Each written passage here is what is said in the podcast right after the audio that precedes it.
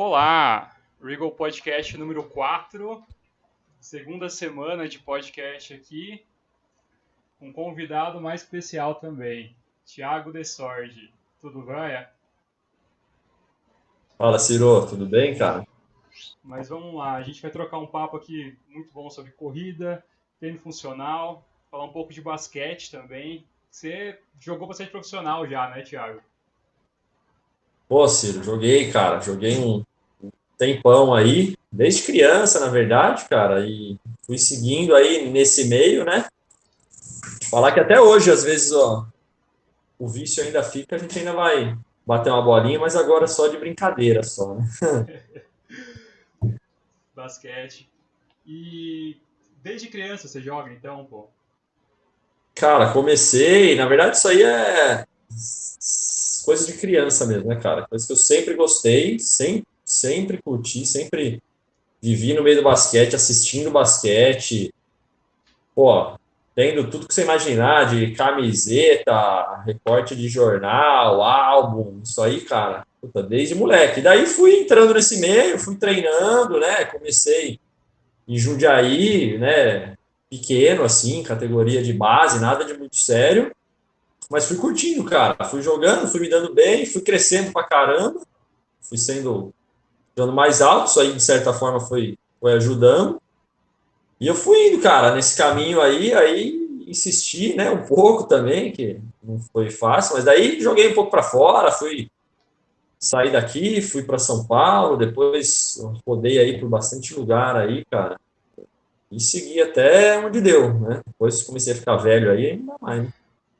Tiago, uma dúvida que eu sempre tenho. Uh, jogador de basquete, vôlei, às vezes que pratica natação também, cara, só tem cara gigante. Só tem gente alta pra caramba. E aí que tá, eu sempre tive essa dúvida. Na verdade, a pessoa ela acaba crescendo porque pratica o esporte, ou na verdade, uh, quem aqueles mais altos ali é quem se destaca no, no esporte, e por isso que a maioria é, tem estatura mais alta.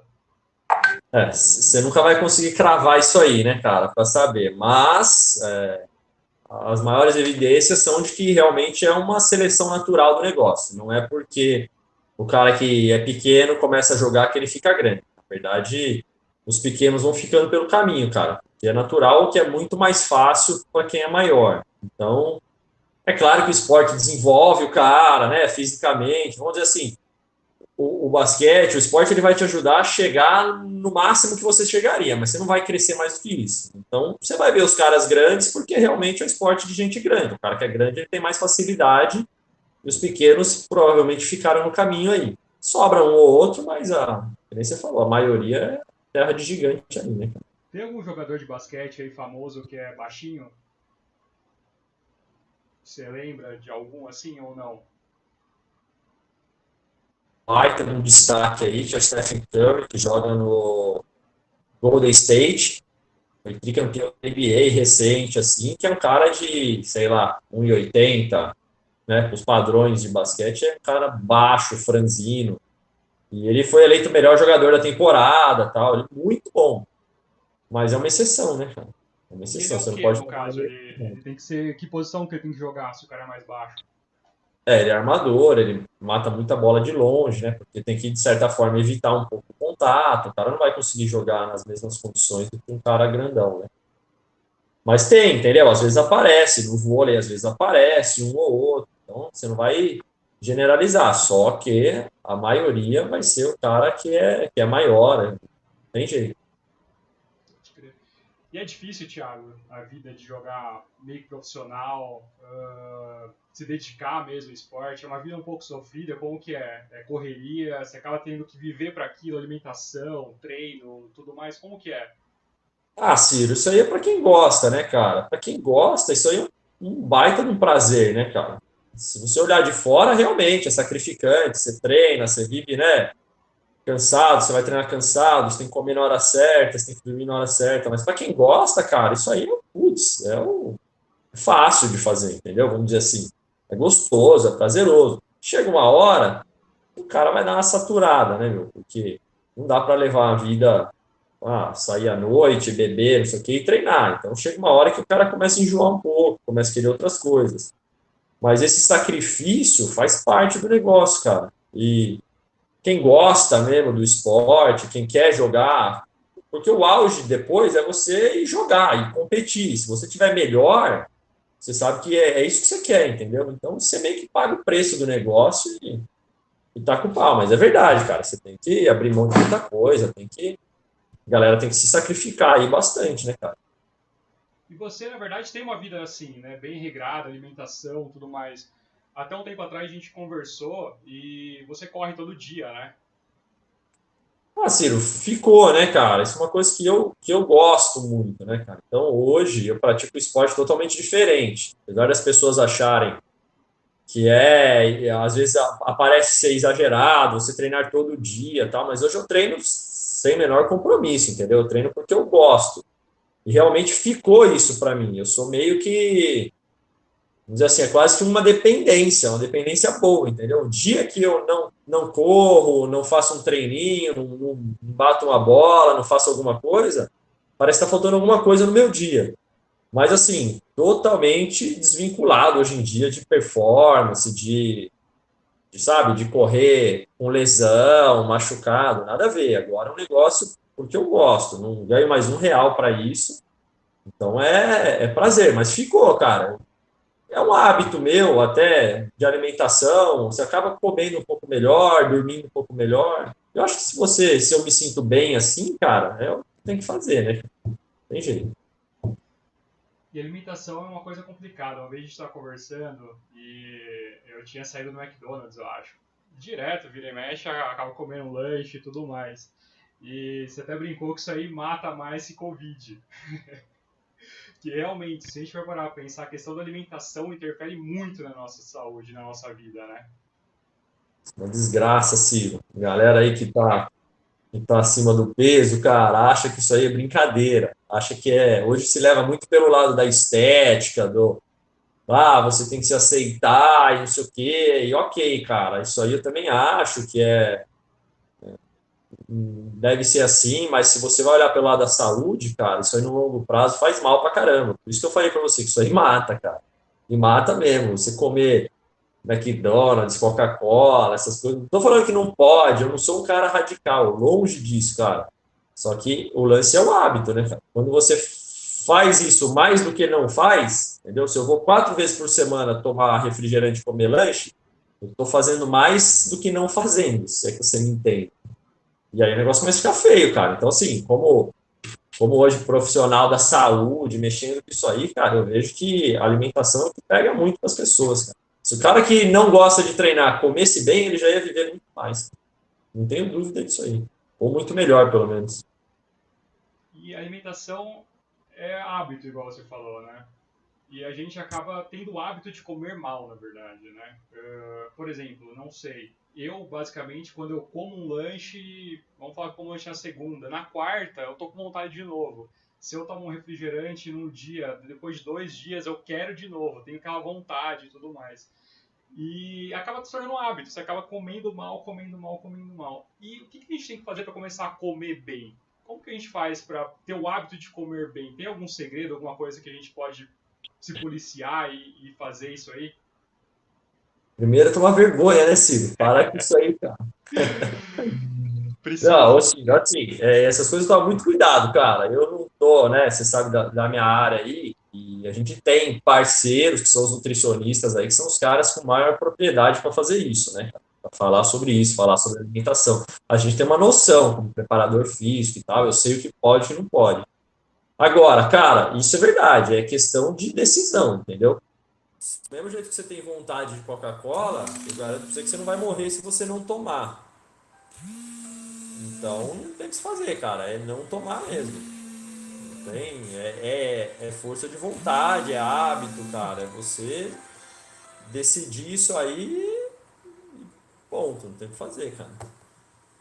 É, isso aí. Uma coisa que você falou bem é a questão de de treino, por exemplo, você é educador físico, né? E tem a profissão nutricionista também. São duas coisas totalmente diferentes, só que muitas vezes acabam caminhando junto. Mas é muito importante a questão do treino também, né? Para quem quer, principalmente perder de peso. Você já teve uma academia, na verdade, né? Uh, conta um pouco mais da sua história, como que foi o, desde que você se formou, pensou em montar um, um negócio pensando em treinamento físico e tudo mais? E por que, que você escolheu, na verdade, ir para um estúdio? Hoje você tem um estúdio de treino funcional. E é legal pra caramba, Sítios Esportes. Tá meu. Põe aí, fica tranquilo. Tirou, deixa eu botar meu fone aqui porque me ligaram aqui e deu uma, uma interferência no seu áudio aí. Tranquilo. Acontece ao vivo, né, cara? Acontece. Pra galera ver Faz que é. parte. Então, fala aí. Eu, eu vi você falando aí da, do lado do treinamento funcional aí, foi isso que você me perguntou? Show, legal. A gente conversou um pouquinho a questão de nutrição e treino, que na verdade eles são uh, separados, mas que eles se interligam muito bem. E você, na verdade, começou, você é educador físico, né? No começo da sua trajetória, você teve até uma academia de musculação e transformou isso, na verdade, num estúdio de treino funcional. Conta um pouco da sua história, como que foi, por que dessa transição e quais foram os benefícios que você viu no treino funcional e tudo mais.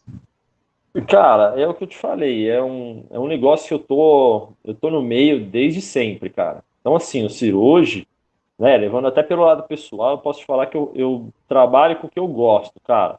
Eu gosto muito disso. Eu não sou, né, quem me conhece, é isso que eu digo, eu não sou um cara bitolado de treino, que só fala disso, longe disso, cara. Eu gosto de muitas outras coisas.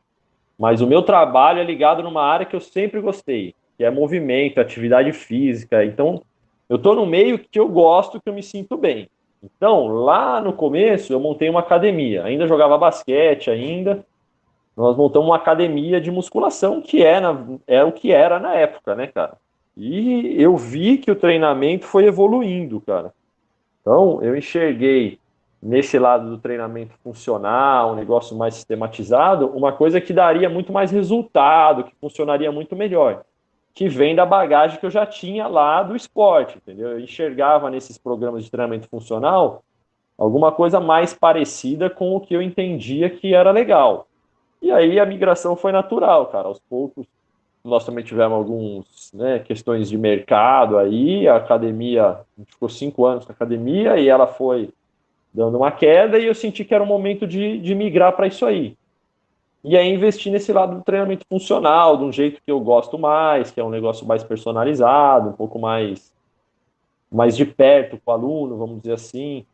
Mas é, é basicamente, cara, é, as coisas vão evoluindo, né? Do mesmo jeito que, que vão surgindo outros modelos de negócio, outras, é, outras formas, o treino também vai, cara. E eu acho que a atividade física tem que estar tá ligada nisso aí. Você tem que estar tá linkado com o mercado. Não adianta você também acreditar em uma coisa que ninguém mais acredita e ficar, né? Você tem que se adaptando ao que as pessoas gostam. E as pessoas hoje gostam do treino funcional, aprenderam que isso aí dá resultado, é mais gostoso de treinar, é um pouco menos chato, que esse é o grande problema, né, cara? Geralmente a, a musculação, a coisa é chato, cara, ninguém gosta. E o estúdio, nesse modelinho que nós temos, um negócio um pouco mais personalizado, mais perto do aluno, um pouco mais livre, foi o que funcionou. Então hoje eu, eu invisto nisso aí e é uma coisa que eu gosto pra caramba, cara. Putz, eu vou lá, é, é um, acima de tudo, é um, é um ambiente gostoso para eu estar lá, entendeu? Então aí eu toco bem, cara. Pô, aí é muito legal o estúdio, na verdade. Eu treinei um tempo com você lá, né, uh, por alguns meses, e é realmente isso, é muito diferente de uma academia. Nunca tem um treino igual ao outro, digamos assim, né? Sempre está diversificando e, e tudo mais. Só que uma coisa que eu senti muito diferente da musculação é que no treino funcional você não para, né?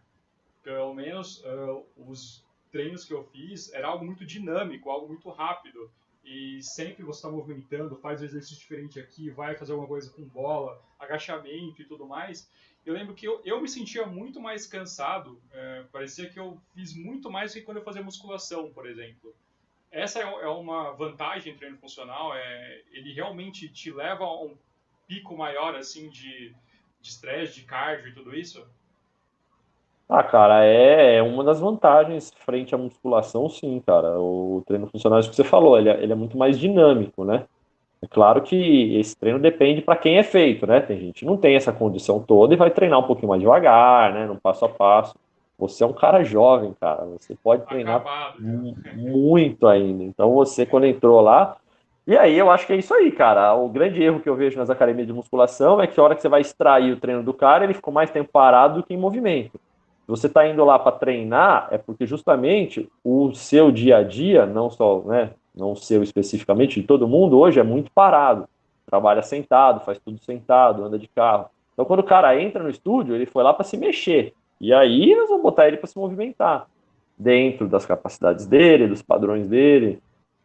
E vai ter que dar um jeito. O que eu acho, cara, que a nossa grande grande arma ali é tentar achar dentro do treino uma coisa que o cara gosta, entendeu? Porque se você não gostar, se for chato, você não vai mais. Então eu tento descobrir, né, até no jeito da pessoa, conversando com ela, o que, que ela gosta mais de fazer lá dentro. Se ela gosta mais de fazer mais força, se ela gosta de uma parte mais aeróbica, se ela é uma pessoa mais tranquila, gosta de ficar um pouco mais, né, um treino sem muito ritmo tal. E dentro do que ela gosta, eu tenho que encaixar o que ela precisa. É o meu papel. E aí a gente tenta chegar em alguma coisa aí que, que vá bem para os dois lados. Né?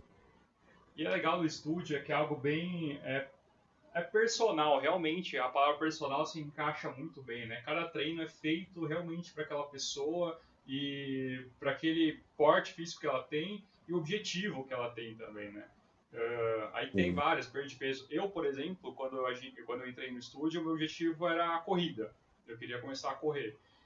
E a gente fez um treino justamente para melhorar o meu condicionamento físico e tudo isso. Eu acho que esse objetivo é o que leva a pessoa realmente a se manter empolgado e instigado mesmo a se manter no treino, né?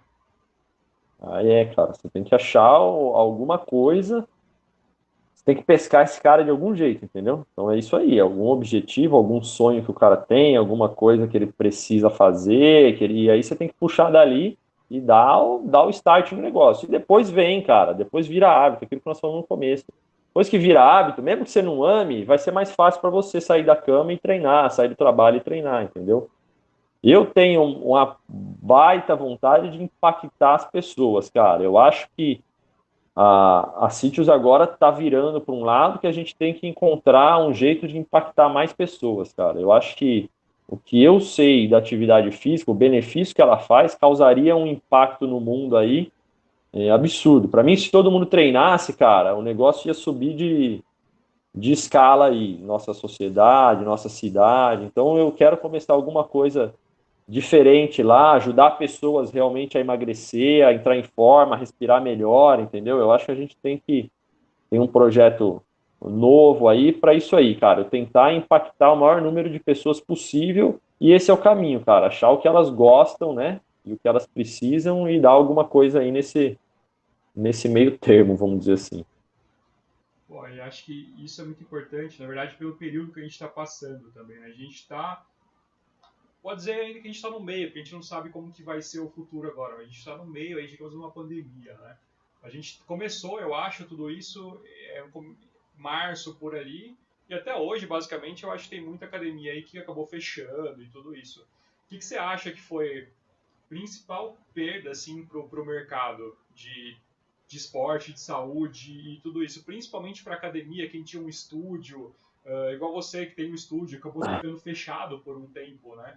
Uh, com certeza é, muita gente acabou fechando, perdendo espaço e tudo isso. O que, que, que você conseguiu acompanhar de tudo isso? É, não foi, não foi um período fácil. Aliás, não, não está sendo, né? A gente ainda não retomou totalmente. É, eu vejo um problema grande assim no, nessa área. A gente não tem uma formação, né, de mercado mesmo. A maioria dos estúdios, das, das academias, acaba que é muito sofre muito, né, da parte business da coisa, e quando bate uma crise dessa aí, o cara fecha a porta, cara, não tem jeito. Nosso negócio depende de pessoas, depende das pessoas estarem lá, né, não tem jeito, para você entregar o serviço pro cara, o cara tem que ir até a sua academia, até existe, né, agora videoaulas e tal, isso é legal, mas aí, se eu for ficar na videoaula, perde o sentido eu ter um espaço, né, físico.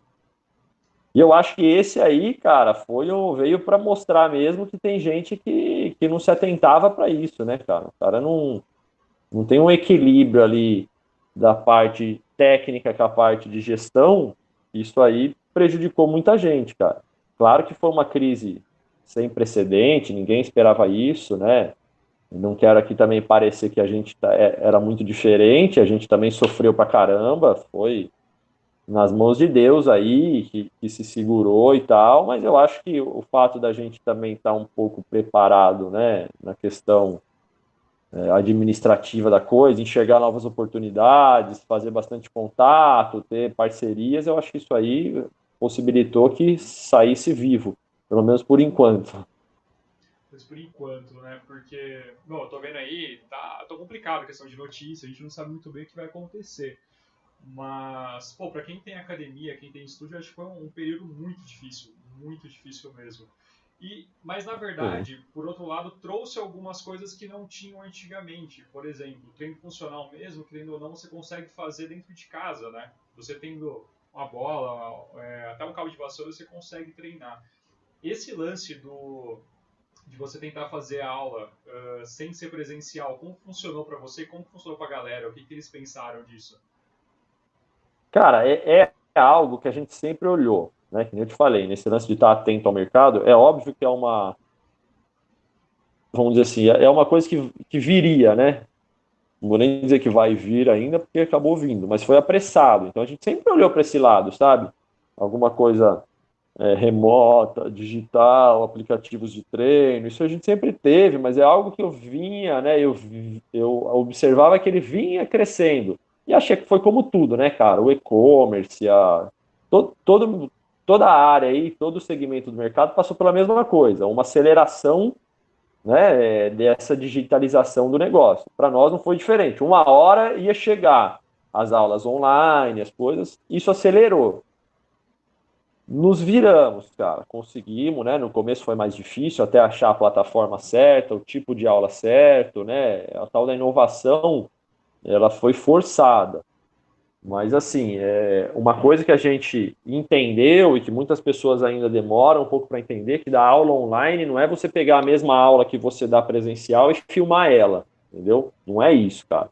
Você precisa encontrar um outro modelo, um outro modelo de aula, um outro modelo de, de falar com o seu cliente, de, de entregar o produto. Não adianta eu pegar a mesma aula que eu dou lá no estúdio, que eu te falei, que é um negócio personalizado, que eu cuido da pessoa de perto, não sei o quê, e tentar botar ela na internet. Não vai funcionar. Até por questão de, de plataforma hoje. A gente tem dificuldade da internet aqui no Brasil. A internet cai, trava. Então não é uma. A gente foi se encontrando e conseguimos adaptar. Algumas pessoas aderiram é, totalmente, algumas foram totalmente avessas, e o que eu vejo é que a maioria aí ficou no meio do caminho. Quando o estúdio abriu, voltou para o estúdio, mas também se o estúdio precisar fechar de novo, volta para fazer aula em casa. Tem alguns poucos alunos que já falaram que não voltam mais para o estúdio porque se adaptaram bem. Então, assim, é, aconteceu, cara. Né? Não foi algo planejado, foi algo que a gente demorou um pouquinho até se acertar, né? Eu, eu não entrei de vez com isso aí, mas agora está acontecendo, está rolando, né? A gente encontrou aí um, uma forma legal até de dar aula para as pessoas. E a gente sabe que é um outro produto, cara, é uma outra coisa, entendeu? É uma, por mais que seja uma extensão do estúdio, não é a mesma coisa que eu tenho no estúdio, são coisas um pouco diferentes agora.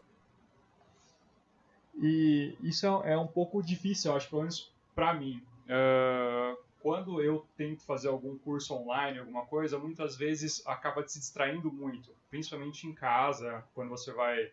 Tem outras coisas que você tem para ver. Uh, acontece alguma coisa na rua, alguma coisa assim, você acaba se distraindo bastante quando você está fazendo algo em casa. Quando você está no estúdio, está ali naquele momento para fazer o treino, por exemplo, né?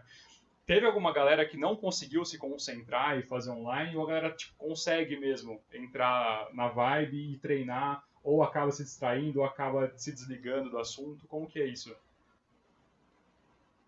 Cara, o que a gente oferece hoje, você tem dois jeitos de fazer. Ou um treino via aplicativo total, que eu te mando exercício no aplicativo e você treina. Esse realmente é mais difícil do cara conseguir fazer. E outra é fazer isso que a gente está fazendo, entrar ao vivo com o professor e treinar. Nesse modelo é mais fácil do cara se concentrar, do cara fazer a aula, do cara seguir os exercícios, entendeu? Óbvio que em casa é, é diferente. Você falou, lá no estúdio ele foi lá para isso e ele vai fazer só isso. Em casa, pô, o filho tá junto, então a gente tá fazendo aula, a criança passa, vem em cima da mãe, vem em cima do pai, puxa, tem que dar atenção, toca o interfone. Tá...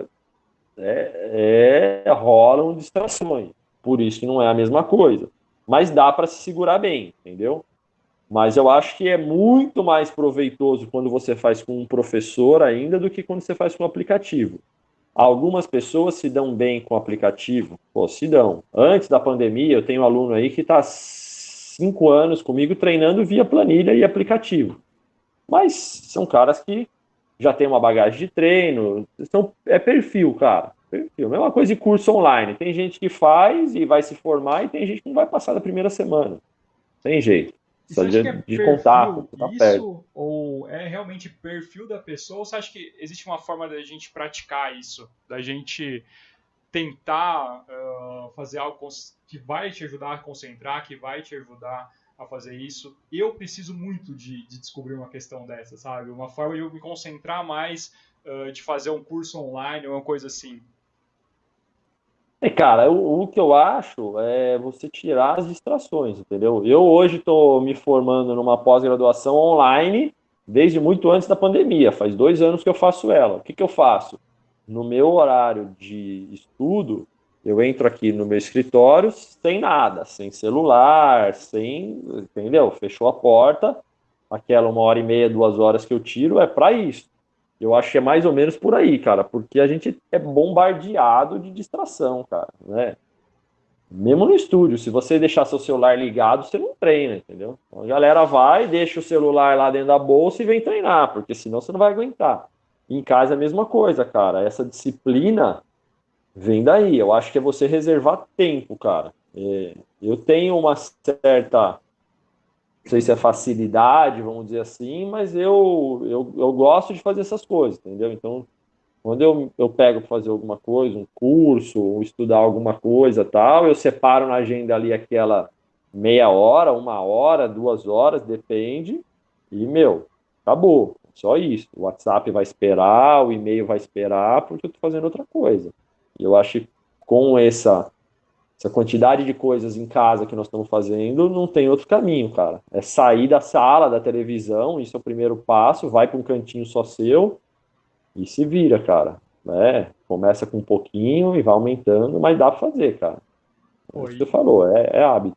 Treino. Isso eu acho uma coisa legal. Eu, eu trabalho mais com a área criativa. Então eu sou uma pessoa que acaba se distraindo muito fácil. Eu, como eu preciso criar, desenvolver e pesquisar bastante coisa, então, a minha cabeça às vezes está pensando em um trabalho, só que eu preciso de pensar em um milhão de coisas juntas para fazer aquele trabalho. Então, quem está na área criativa, eu acho que tem uma certa dificuldade muitas vezes em concentração. Porque você precisa desse, desse distanciamento, às vezes, do que você está fazendo para conseguir fazer aquilo melhor. Só que eu acho que no esporte é totalmente diferente. No esporte, eu acho que a pessoa precisa de muita concentração e muita disciplina, né? Até porque se não tiver disciplina no esporte, com certeza você nunca vai ganhar nada, né? Porque o esporte você tem que treinar, começar a treinar uh, um ano para você conseguir um resultado bom lá na frente e crescendo sempre e, e tudo isso. Uma coisa legal que você falou da, que a gente está pensando em disciplina aqui também, você falou de planilha. Planilha me leva um pouco à corrida. Para quem está querendo correr, a questão da disciplina eu acho que é muito importante você trabalha bastante com a galera que uh, corre também, você é um corredor, pratica corrida de rua e tudo mais, e organiza a questão de prova de corrida de rua também, né? E como que funciona a questão da disciplina para os corredores, na verdade? Porque o, o, lance da corrida é legal porque muitas vezes você começa a se interessar tudo mais e você quer correr lá seus primeiros 5 quilômetros. Só que quando você vai chegar e iniciar uma corrida, você vai só treinar e tudo mais, você vê que você não consegue correr 200 metros. Mas e você já começa a querer desistir e tudo isso, achando que não consegue e tudo mais. Só que se você treinar aos poucos, ter disciplina, preparar uma planilha e tudo mais, você vai chegar a correr 5, 10, meia maratona e tudo mais. E como funciona? Você acha para essas pessoas? Como que a gente consegue motivar essas pessoas que querem começar a correr? Ó, primeiro, eu sou, eu sou um corredor bem meia boca, né?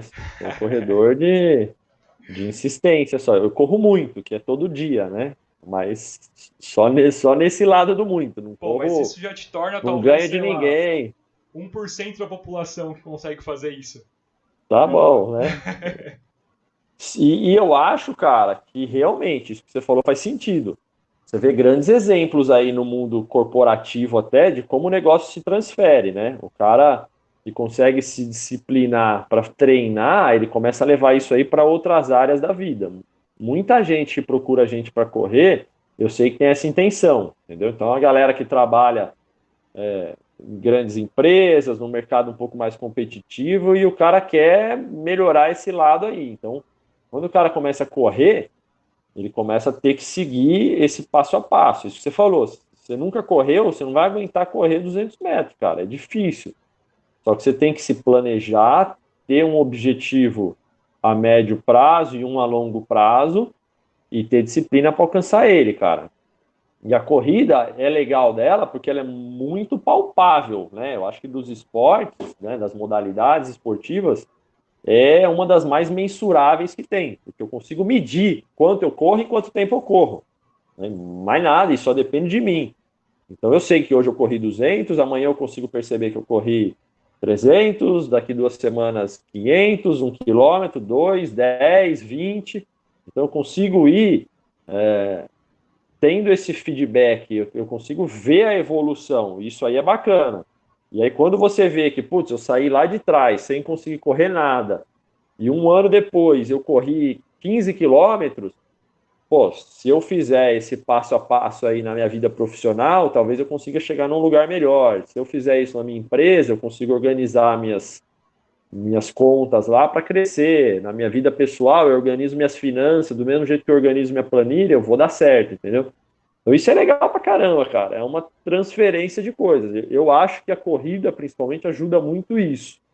Né? O cara que vai vai treinar e vai conquistar aos pouquinhos e ele vai perceber que não é de uma hora para outra, porque mesmo que ele tente, ele não vai conseguir. Né? Se você tentar sair hoje, tentar correr 10 quilômetros, você vai parar e não, não tem jeito, seu corpo é, é limitante. E se você organizar isso, te der tempo, né? se for regrado, você vai conseguir uma boa. Você vê o tanto de gente. Putz, era sai de condição lá do fundo do poço lá, todo sedentário, obeso, idoso já, tipo, e daqui a pouco tá correndo a São Silvestre no final do ano, bem pra caramba, cara. Uma mega vitória isso aí, cara. E é uma luta contra você mesmo, na verdade, né? Porque você não tem adversário. É, é você contra você ali para você sempre estar tá melhorando, né? Isso que é, que é o legal da corrida. E é uma coisa que você não precisa dos outros para você ganhar alguma coisa. Uh, você ganha por si mesmo. Você vê que está batendo um tempo ali, você vê que está conseguindo correr bem mais. Uh, você começa com 200, às vezes consegue correr 500 metros, 1 km, 2, 5, 10, e você vai crescendo por si. Esse é o lance que eu vejo que é muito legal da corrida. Só que a maioria das pessoas acaba desistindo logo no começo, né? É, não sei se a maioria, mas pelo menos alguns que eu vejo acaba achando que, que não é para ele ou que é muito difícil e tudo mais. Mas na verdade é algo que qualquer pessoa pode fazer, né? Eu vejo que também, por outro lado, eu vejo bastante foto de antes e depois, a pessoa que perdeu tantos quilos na corrida, ou aquele senhor, igual você falou, tem sei lá quantos anos já de idade e está correndo, correndo até uma São Silvestre e tudo mais. E qual que é, como que a pessoa, qualquer um pode correr, na verdade? Como funciona? Qualquer um que tenha uma saúde normal. Cara, é, é o esporte mais democrático aí, sem dúvida. Você corre em qualquer lugar, qualquer hora, né? Eu não sei se qualquer um pode correr, né? Quando a gente fala de corrida, é, é um esporte que você precisa de muita coisa antes de você começar a correr. Por isso que é legal você procurar alguém que entenda, alguém da área, um profissional de educação física, alguém que vai te orientar, fazer um check-up do médico tal. Mas, assim, cara, é, é, é, bem razoável que se pratique, vai, quase todo mundo aí, de acordo, né? Se você tiver alguém que te ajuste certinho quanto correr, como correr, eu acho que faz bem. O que eu tenho só um pouco de, de receio é essas pessoas que eu vejo que não tem a menor condição e quer sair correndo de qualquer jeito, e isso aí acaba se machucando, e por isso que o cara depois não vai para frente, né? Mais prejuízo do que, do que benefício. Então, se procurar uma, uma orientação, começar devagarzinho, fazer um passo a passo lá, você ter um, um treino para fortalecer e tal, uma hora você vai conseguir correr. Se não for a maratona lá, 5 quilômetros lá, meia horinha na esteira lá, a pessoa vai conseguir, vai ter os mesmos benefícios, a cabeça vai ser bom pra caramba, sabe? Vai se sentir tão bem quanto quem já tá indo, já competindo aí em alto nível aí, cara. mas isso que é importante, eu acho. Na verdade, qualquer esporte, até academia mesmo, musculação, quando você vai começar, você tem que procurar um lutador físico, você tem que procurar um, uma assistência aí, para você saber se realmente você está apto a isso, né? Só que muita gente não tem ideia disso, né? Muita gente começa a academia ali, vai embora, acha que é só começar a fazer e tudo mais, mas sempre tem que ter um educador físico, alguém pra estar tá dando um suporte e tudo mais, né? É, é, cara. Os caras pegam essa maldita internet, cara, que fica botando as coisas como se fosse fácil, e aí o cara acha que ele vai poder fazer também na casa dele, sem ninguém, vai lá na academia que não tem professor e faz o que quer, e aí se machuca, e depois acha que a culpa é, é dos outros ainda, entendeu? Então não é bem assim. Ah, vai atrás de alguém que te dê uma orientação boa, vai procurar, vai fazer direito. Se fizer direito, todo mundo pode. Todo mundo pode e deve se mexer. E tem que se mexer. Tem que ir para academia, tem que correr. Só que faz direito, entendeu? Né? Todo lugar hoje você tem. Você tem programa na prefeitura com professor, você tem os parques hoje tem professor. Qualquer lugar você consegue achar uma orientação boa ir atrás. O que mata os caras é isso aí. O cara que não tem orientação nenhuma, viu o outro lá fazendo na internet, quer fazer igual, aí não dá certo, cara. Mas bem orientado, né? Seguindo um passo a passo aí, funciona e faz milagre aí para todo mundo. Não conheço ninguém que não pode treinar, cara. Ninguém. Todo mundo pode treinar. Até o cara que tá capenga lá, acabou de sair do hospital, pode e deve treinar do jeito certo, mas deve. Eu penso exatamente assim, e, e é complicado. A, a, minha mãe, Thiago, não sei se eu te falei dela, por exemplo. A minha mãe é aquela que ela sempre arruma algum problema para não treinar, sabe? Ela tem já é, uma certa idade e tudo mais, só que ela não pode correr porque realmente a idade não deixa, mas não pode fazer uh, musculação porque também não dá. Mas alguma coisa ela consegue fazer. Só que aquela coisa que alguém falou que ela consegue, a gente sabe que ela consegue, ela dá uma desculpa. Por exemplo, falaram para ela fazer hidroginástica. Hidroginástica ela não pode porque dá um problema que ela não consegue respirar direito. Aí fazer uma bicicleta. Ah, a bicicleta não pode porque tem alguma coisa no joelho. Faz um pilates. Ah, pilates não pode por causa disso tem gente que dá desculpa pra tudo. Não sei se já pegou alguém assim também que começa, ah, não, não posso por causa disso, disso, disso. Ah, Ciro, sempre tem. Eu até tô desconfiando se a gente não é irmão, não é parente agora. Porque minha mãe também faz isso aí, cara. Apesar de eu ser professor, de eu ter tudo lá, é igual a sua, cara. É tudo igual, Ciro. As desculpas aparecem. Mas falando sério, cara, eu falo para as pessoas que não é desculpa, as pessoas realmente têm motivos para não treinar, entendeu? A pessoa tem motivo. Eu sei que é difícil, cara, ter tempo, ter lugar para treinar, ter saúde. Eu sei que não é fácil. Então, as pessoas têm motivos convincentes, não são desculpas. Agora, cabe ao, a alguém te orientar para contornar esse motivo e te dar uma solução, entendeu? O papel do cara que está lá na academia, que está lá no estúdio, é dar a solução para a pessoa, cara. Não tem.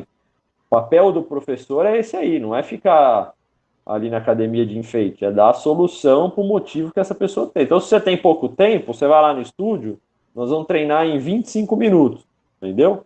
E você vai começar a se mexer por 25 minutos por dia, que isso aí você tem, todo mundo tem. Quem não tem, dorme mais tarde, dorme mais cedo e acorda mais cedo que vai achar meia hora por dia e vai treinar e vai se sentir bem. E depois, mais para frente, a gente vê se ele precisa de mais 20 minutos, de mais 10 minutos. Então, assim, funciona, cara, dá para fazer. Só que parte da pessoa, cara. Isso aí não tem como eu entrar na, na cabeça de ninguém e falar que tem que ir. E também nem gosto disso, cara. Eu, eu ajudo, mas tenho muito prazer em ajudar quem procura ajuda, cara. Em tudo que eu trabalho lá no estúdio, lá na seleção, lá nas corridas. Quem quer me ajuda, eu ajudo. Quem não quer, cara, ah, vai se ajudar primeiro. Não tem o que fazer. Cada um é, é dono de si, né, cara? É, na verdade, você, é, a pessoa tem que se ajudar primeiro, né? Porque muitas vezes, se ela tá, se a gente está indicando para ela, a gente, quando eu digo seria um profissional da área, está indicando para ela que ela precisa treinar, precisa fazer aquilo, é porque realmente é necessário. Mas ela tem que se ajudar primeiro, né? Eu acho que a pessoa que não quer treinar não adianta. Não adianta nem ela começar, ela não vai acabar treinando. Ela tem que começar a ter, tem que pegar gosto, começar e aí ver que o negócio vai caminhando para o lado que ela tá levando e tudo mais. Mas voltando um pouco para a corrida, Thiago, esse ano realmente a pandemia foi bem complicado para quem tem academia, para quem tem estúdio, mas para quem corre também, eu acho que foi o pior ano, sei lá, ever, né? Desde que a gente se conhece por pessoas do século 21, século 20, tudo isso. Corrida de rua praticamente esse ano acabou. Não, não teve, né? A partir de março não tinha como ter por causa da pandemia. Você tem uma empresa que organiza corrida de ruas. Você fez várias corridas aqui em Jundiaí, na região interior de São Paulo e tudo mais. Como que é para as empresas que estavam organizando corrida e simplesmente do nada acabou corrida de rua? Cara, e isso, esse foi um baque. E esse aí, sem dúvida, foi um, um, um, uma grande. Isso foi onde nós mais sentimos, né, cara? Você vê aí a, a, quantidade de eventos que a gente fazia, a quantidade de coisas que tinha planejado fazer e não é que reduziu, foi a zero, entendeu? A gente não tem nenhuma autorização para ter corrida de rua em nenhuma cidade do estado de São Paulo e acho que nenhuma do Brasil ainda. É, então, os eventos, e aí não só corrida, né, cara? Os eventos como, como um todo, é, show, evento de música, é, evento cultural, isso aí. Olimpíadas também, né? Limou, saiu, sumiu do mapa, né, cara? Para nós foi um baque gigante, cara. A, a Davelo, que é nosso braço lá de corridas, não, não fechou, não faliu, mas está basicamente em stand-by. Né? O que a gente o que a gente tinha de eventos programados caiu muito. A gente encontrou, como todo mundo, uma outra maneira de se manter vivo, né? Corridas virtuais, depois a gente fala um pouco disso. Mas os eventos do jeito que a gente fazia e gostava de fazer, eles ainda não podem acontecer. E eu ainda acho, eu tenho uma opinião diferente da maioria aí, eu ainda acho que vai demorar um pouco para acontecer. Já tem organizador que aposta em 2021 com tudo, eu acho que a gente ainda vai sofrer mais muitas empresas grandes, de amigos, de conhecidos aí desse ramo, faliram de vez, mandaram muita gente embora. Isso aí foi terrível para o mercado, cara. Terrível mesmo. E, e, eu não sei se a gente vai melhorar tão cedo, não, infelizmente, cara. Pensar. Você imagina que 2021 não volte ainda, talvez? Cara, eu acho que 2021, se correr essas vacinas bem aí, volta. Só que eu acho que isso ainda demora, cara. Não adianta marcar prova para janeiro de 2021, que, pô, já estamos em novembro, já deu para ver que não vai acontecer. Entendeu? Então, assim, ó, até todo mundo ser vacinado, até a gente encontrar um calendário que suporte todo mundo, porque todo mundo vai querer fazer todas as provas que não fez, entendeu? E aí também é uma grande burrice, porque não vai dar, não vai caber, não tem, né? Ninguém vai correr duas provas por dia, três, quatro. As, as, as grandes maratonas do mundo, lá as chamadas majors, né, que são os maiores eventos de corrida que a gente tem, eles se posicionaram todos para o segundo semestre de 2021, praticamente um fim de semana atrás do outro. Então você vai ter é, Londres, Boston, Chicago, Tóquio, Berlim, tudo uma semana depois da outra. Então quer dizer, também não vai rolar, entendeu? Vai dividir pra caramba. Não tem público para correr um final de semana seguido do outro. Então, o nosso mercado tomou um baque, cara. Eu acho que a recuperação dele começa no segundo semestre, mas começa no segundo semestre. E ele vai voltar aí a uma, a uma normalidade só em 2022 aí, cara. É o que eu acho. Pô, e é, é, triste. Quem gosta de correr, eu acompanhei você em algumas corridas e tudo mais, e o clima é, é de outro mundo, é uma energia muito forte que tem, tanto na pré-prova, no meio da prova, na, na, cerimônia de entrega de medalhas, troféus e tudo mais. E como que é, na verdade, estar tá por trás dos bastidores de tudo isso, Thiago? Porque organizar uma corrida não é fácil. E correr não é fácil, mas organizar é algo muito mais difícil. Uh, eu sei que você acordava, ou às vezes nem dormia, para conseguir organizar e tudo isso. Conta um pouquinho dos bastidores, como que funciona um dia de prova. Para organizar. É, é muito legal, cara. É, é extremamente cansativo, mas é muito da hora, cara. Porque se tem uma coisa que falta, às vezes, né, na, na, nossa rotina, é essa, é essa adrenalina, essa pegada, essa emoção, assim, de você fazer uma coisa grande, com prazo e ser cobrado por isso. Então, assim, é, é estressante pra caramba, tem muita coisa que envolve uma corrida, né? O pessoal acho que não tem tanta afinidade com isso, mas você tem você tem desde que ir lá na, na, prefeitura pegar autorização, até o fornecedor da camiseta, da água, o cara que limpa a rua, você tem tudo isso para coordenar. Mas é muito gostoso, cara. Quando você vê uma largada e você vê mil pessoas, duas mil pessoas correndo junta na mesma hora, cara, é uma vibe sensacional. Eu tô sentindo uma baita falta disso aí. Eu tô, né, fica até triste um pouco. É, é cansativo pra caramba, não dá para dormir na véspera da corrida, é impossível realmente. Não teve uma corrida até hoje que eu consegui dormir. A gente já fez um monte, já fez corrida de tudo que é tamanho. Não dá porque as coisas acontecem de madrugada, porque as corridas geralmente são são de manhã, então você tem que passar a madrugada inteira botando as coisas banheiro, água, fechando a rua, coordenando isso, então você não consegue realmente dormir. Dá um mega trabalho, dá um baita do estresse, é muita gente envolvida, então, querendo ou não, quando você trabalha com muita gente, sempre vai ter um ou outro, você sabe disso, que vai te atazanar, vai te encher um pouco o saco, mas, cara, é legal pra caramba, cara.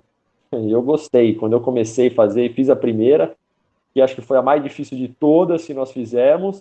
Depois disso, a gente não parou mais. Tem um quadrinho aqui, você vê, com um monte de, de medalhas aí. Esse quadro aí eu acho que já dobrou de tamanho, já facilmente. Aí, qualquer hora nós vamos botar ele na, na parede aí, porque é muito legal, cara. É uma atrás da outra. E umas dão mais certo, umas dão, não dão tão certo, né? Acontecem coisas no meio do caminho.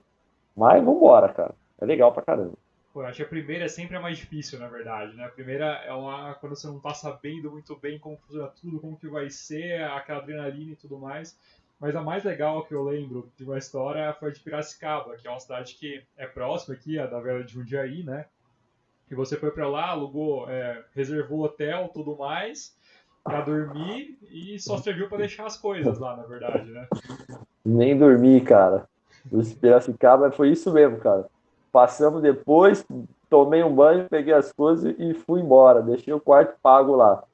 Mas a, a primeira corrida, cara, que nós fizemos, para contar para a galera aí, então, era, era um negócio que eu já vinha, né, olhando, amadurecendo, já tinha participado de prova pra caramba, eu sou, né, que eu falei, sou desse meio aí, e a gente resolveu fazer a corrida, então, assim, tudo já era muito difícil, e não sei se você lembra, naquela época, acho que foi 2018, teve a greve dos caminhoneiros. E a greve dos caminhoneiros caiu no meio da nossa corrida. Ou a nossa corrida caiu no meio da greve dos caminhoneiros, não sei o que veio, o que foi mais importante, né? E, cara, tudo que ia ser extremamente difícil, acho que triplicou de dificuldade, porque aí nada chegava, ninguém chegava, é... foi um... o país entrou num caos, né, cara? A galera não tinha nem gasolina para ir buscar as camisetas, então foi uma foi o vestibular ali, foi a, a prova de fogo, cara. E nós conseguimos, né, entregar. No fim, a corrida em si, para quem correu, foi legal pra caramba, né? Foi, um, foi uma puta vitória. Mas, cara, aquela primeira, naquelas condições, putz, foi. Eu, eu não esperava. Eu cheguei em casa, mas eu acho que eu tava destruído. Mas como eu nunca tive na minha vida, cara. E, e depois disso aí foi, foi aonde deu uma embalada, porque nós pensamos, pô, se passamos agora, então os caras não entregaram água, entendeu? Chegou na, na, na noite anterior, não tinha água para corrida, não tinha nada, não tinha chego as coisas, teve que sair de madrugada, comprar água em supermercados. Pô, um estresse lá absurdo, cara, mas aconteceu, foi legal pra caramba. É, o que tinha para ser difícil sonou mil vezes mais difícil, na verdade, né? Foi, Talvez quem foi corre não tem ideia de tudo que, o que envolve uma organização na corrida. É, a pessoa só tá lá, recebe o kit, corre e boa, mas na verdade, antes disso, para organizar, porque o que eu penso, é um evento muito grande para 600 mil pessoas que dura em torno de uma, duas horas, na verdade, né? Para você preparar esse evento gigante, demora muito tempo e precisa de muita gente envolvida.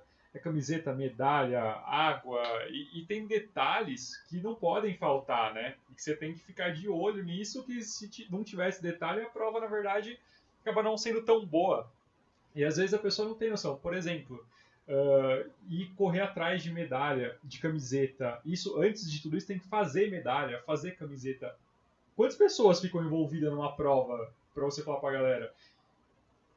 Cara, que, que trabalho aí, né, nessa nesse primeiro, porque assim, a, a, prova tem várias fases, como você falou. Ela tem desde a construção dela lá, que é a parte de imagem, de que isso aí você você é o cara que entende muito melhor do que eu do que isso, né, cara? Tem essa galera do marketing aí, vocês, identidade visual, camiseta, fazer nascer a prova mesmo.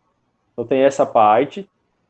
Tem uma parte muito burocrática de licenças na prefeitura, então você precisa ter autorização, federação, alvará de fechamento de rua, tudo isso aí é, pesado assim. E depois você tem efetivamente a parte da corrida, do dia da corrida. Ali no dia a gente tem uma escala, ó, aumenta demais, porque eu preciso de muita pessoa, os caras que fazem os freelances ali, para segurar o piano ali. Então é entregar água, entregar camiseta, entregar é, copinho, recolher. Então ali no dia da prova, depende, né, lógico, do tamanho da prova. A gente, nas provas que a gente costuma fazer aí, que fica em média aí de vamos botar aí até duas mil pessoas, a gente trabalha aí pelo menos em 40 pessoas ali no dia. Então você tem que coordenar essas 40 pessoas aí para estarem numa, numa sinergia legal, né? É, essa outra parte de, de construção aí do, do, do pré-prova, aí já é uma equipe mais enxuta, que tem que ser a galera que você conhece, que você confia, cara. Você só consegue trabalhar o negócio sair direito com quem você sabe que vai vai entregar as coisas, vai estar do seu lado. Então não adianta eu botar 40 pessoas para ir atrás da, da licença, porque não vai dar certo. Tem coisas que tem que ser eu mesmo, tem coisas que a galera aí da, da agência, vocês desenvolvem, e basicamente é isso aí, cara. Não tem muito para onde correr, não. Parte de, de site, de criação. A gente tenta sempre começar a incorporar mais gente, né, cara, para ir melhorando o trabalho.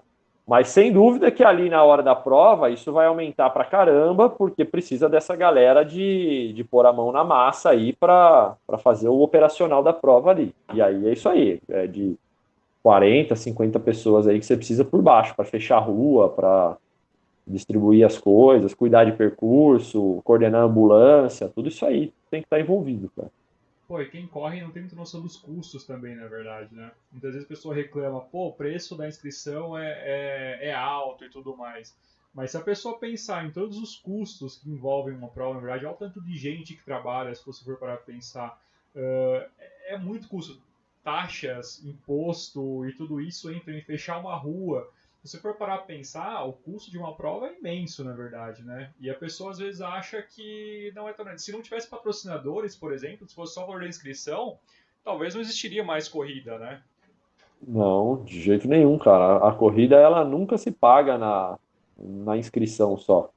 É bem isso que você falou. A gente tem um, mas aí é um problema de política pública aqui que o, o esporte ele não é, vamos dizer assim, ele, ele não é visto pelos órgãos públicos ainda como um, um incentivo, um benefício para a sociedade. Então, você basicamente você não tem isenção de nada, né? Atividade cultural, hoje você já consegue isenção. Você vai fazer uma atividade cultural num parque, o cara te cede o parque, o cara te cede o aluguel do lugar, o cara te.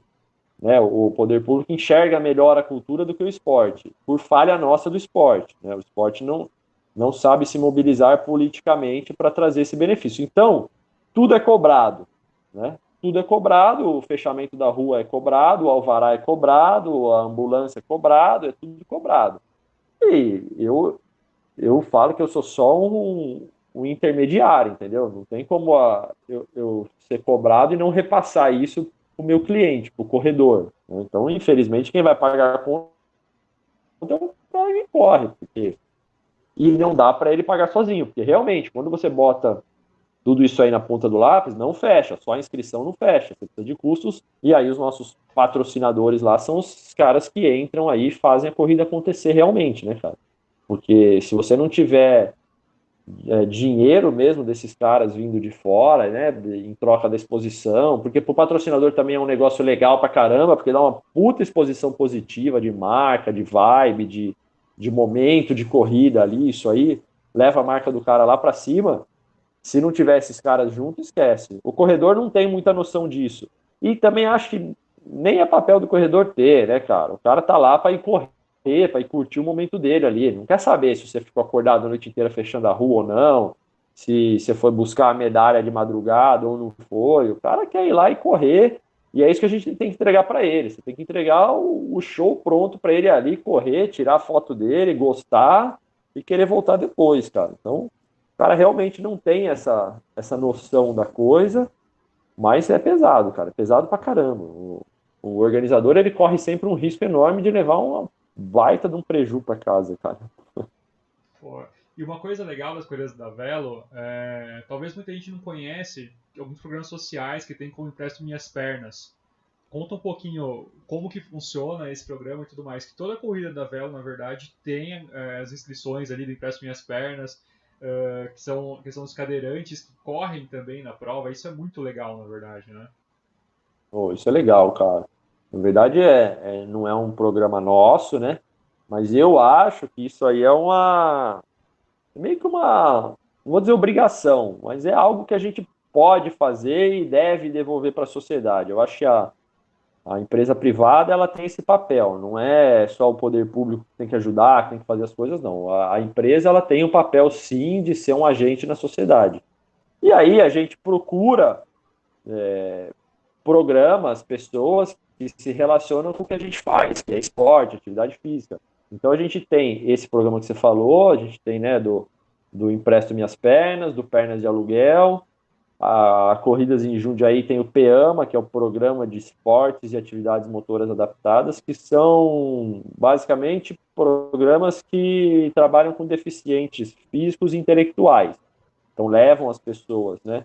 O nome é até legal, empresto minhas pernas, é, pernas de aluguel, porque leva cadeirantes para correr a corrida de rua. Então tem uma galera lá que se dispõe aí pegar esse cara em casa, levar ele lá, empurrar, e eu, quando conheci esse programa aí através de um, de um amigo meu aí, o Marcão, eu achei legal pra caramba a ideia e eu acho que nas nossas corridas a gente sempre deixa, na verdade a gente deixa cotas quase que limitadas aí, porque eu falo para ele, se aparecer 200, vai correr os 200, né? Nós não vamos nunca limitar essa galera.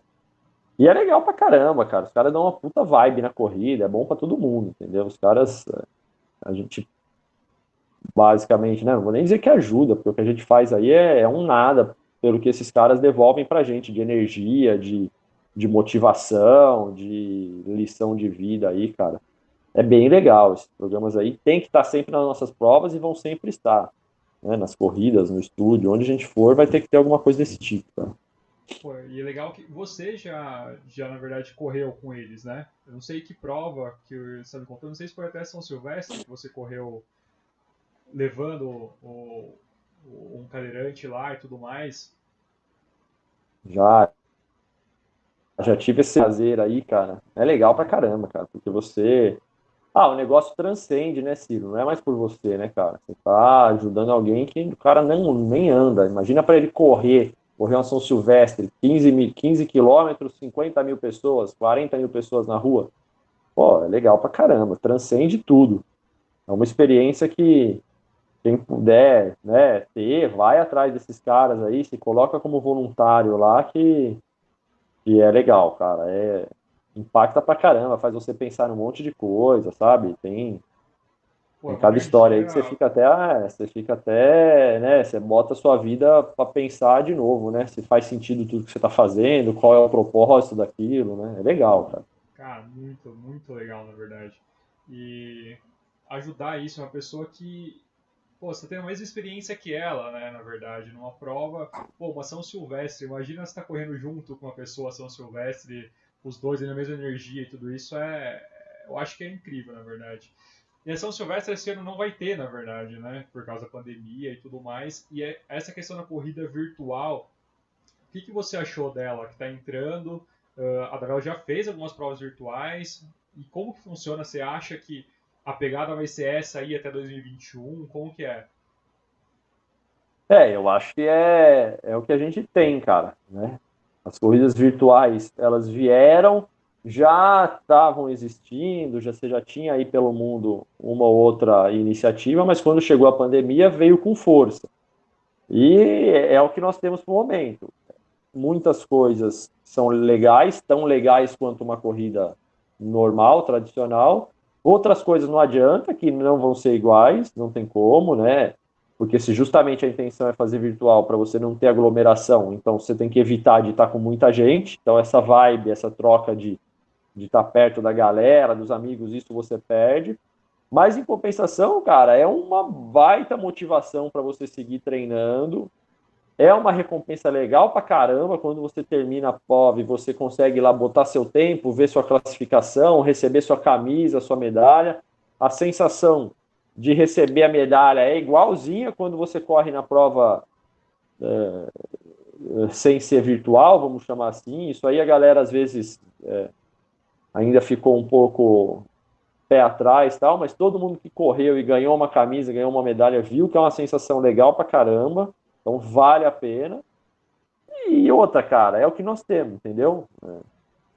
Você não vai conseguir, você não vai conseguir ter uma São Silvestre esse ano. Esse ano já foi descartado, o cara passou lá para julho de 2021. E aí o que você vai fazer? Você vai ficar o fim do ano sem correr? E eu não consigo, cara. Eu, pô, Parece que é, eu sei que é besteira, mas se eu não correr no último dia do ano, pô, não virou o ano, entendeu? Então esse eu já fui um monte de São Silvestre, já teve um monte de ano que eu não fui também, tava viajando. Eu tô viajando, eu pego meu tênis lá e vou correr onde eu tiver, cara. Eu vou fazer meus 10, 15, quantos quilômetros eu quiser lá, mas eu preciso ter uma corrida no final do ano. E aí a prova virtual é uma solução, cara. É um negócio legal pra caramba. Você vai correr, você vai botar lá, você vai ver seu nome, você vai ver seu tempo, sua classificação, tua medalha. E, cara, é, é, é a ideia é essa, é você correr no, no último dia do ano, sabe?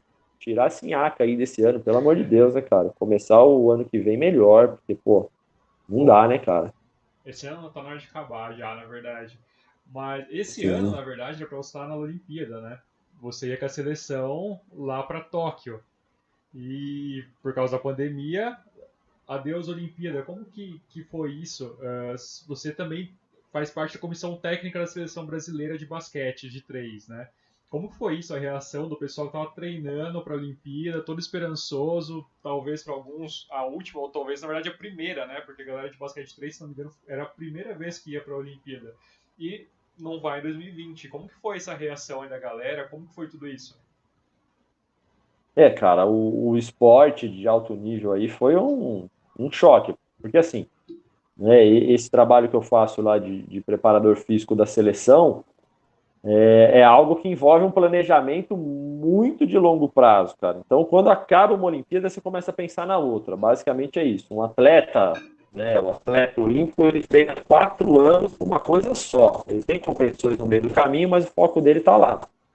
E nós, quando nós soubemos que o basquete 3, né, que é o basquete 3x3, joga três jogadores de cada lado, quando ele virou olímpico, claro que nós começamos a sonhar com isso, né, cara? Então nós começamos, com todas as dificuldades, com todos os problemas que a gente tem, estruturar alguma coisa pensando lá na Olimpíada. A gente ainda não estava classificado, como ainda não está, mas a gente tinha um pré-olímpico para disputar, que nos daria a vaga para a Olimpíada, né?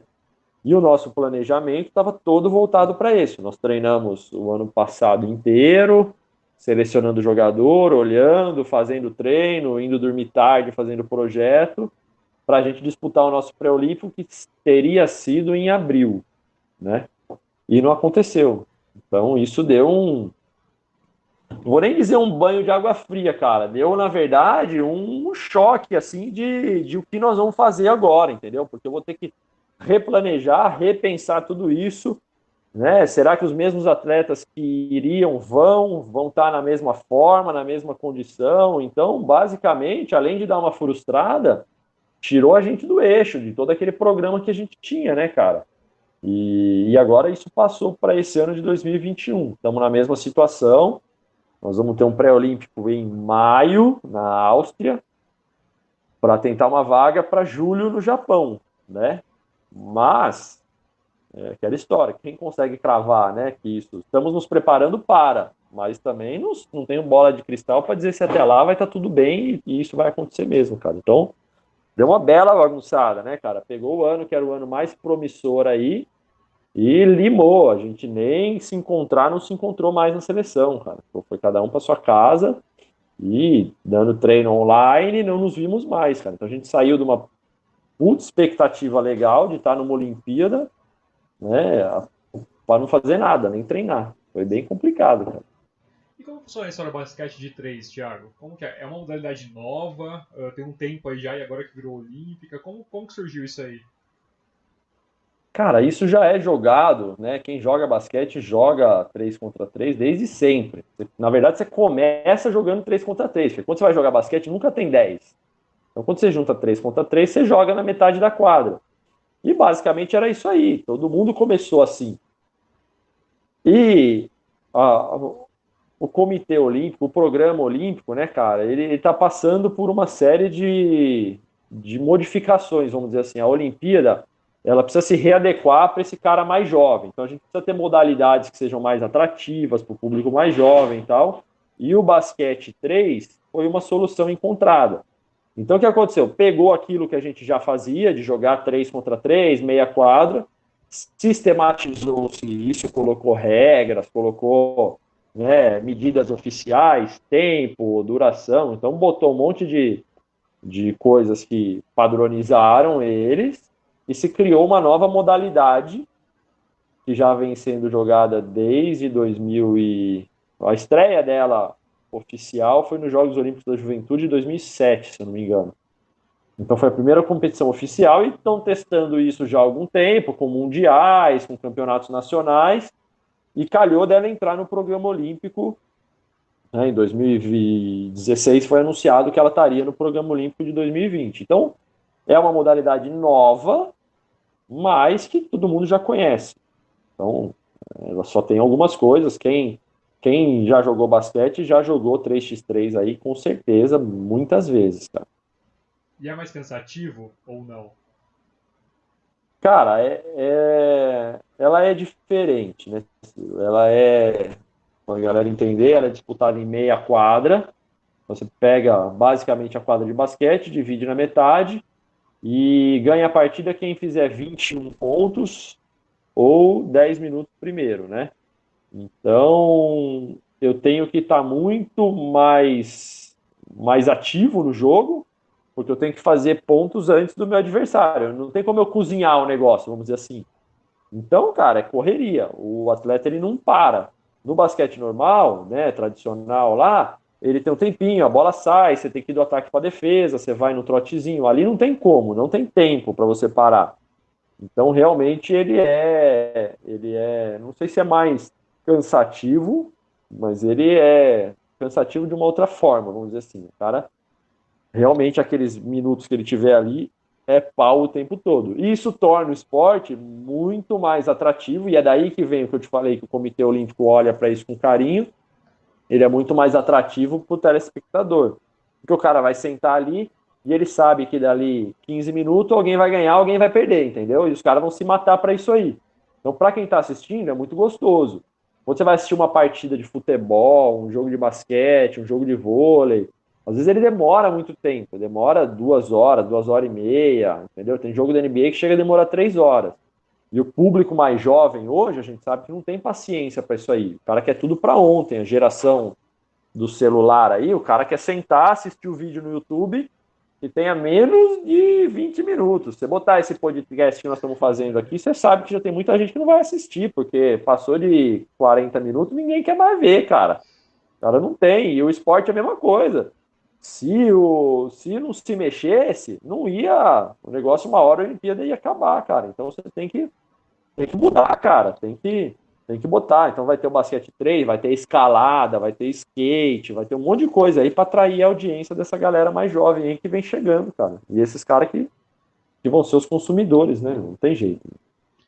Pô, isso é, é legal. Realmente a galera não tem paciência. Mas o que eu vejo também é o Brasil, por exemplo, é um país que talvez não sabe explorar tão bem o esporte como outros lugares.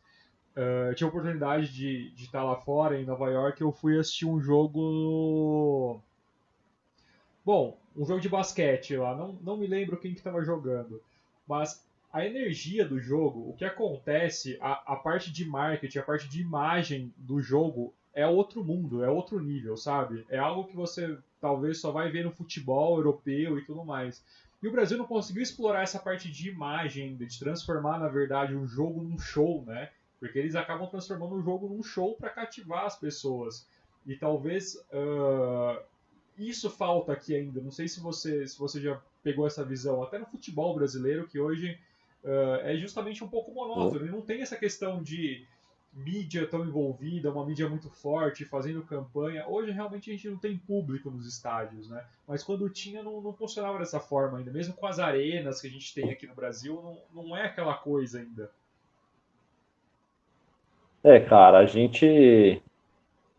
Ô, Ciro, o esporte, cara, ele é um fenômeno cultural, né, cara, acima de tudo. Então, o esporte, ele 100% das vezes ele vai refletir o que é a sociedade. Né? Então, o esporte é um fenômeno social e cultural acima de qualquer coisa. Então, não adianta você estar num país né, que, que não tem uma veia, vamos dizer assim, que não se organiza em nenhuma outra área e achar que o esporte vai ser um oásis, entendeu? Então, não vai, cara. O Brasil, né, hoje eu sei que, que e eu tomo parte disso, porque hoje eu sou um cara que está nesse meio, está numa seleção brasileira, e é papel nosso, que estamos chegando agora, mudar essa realidade.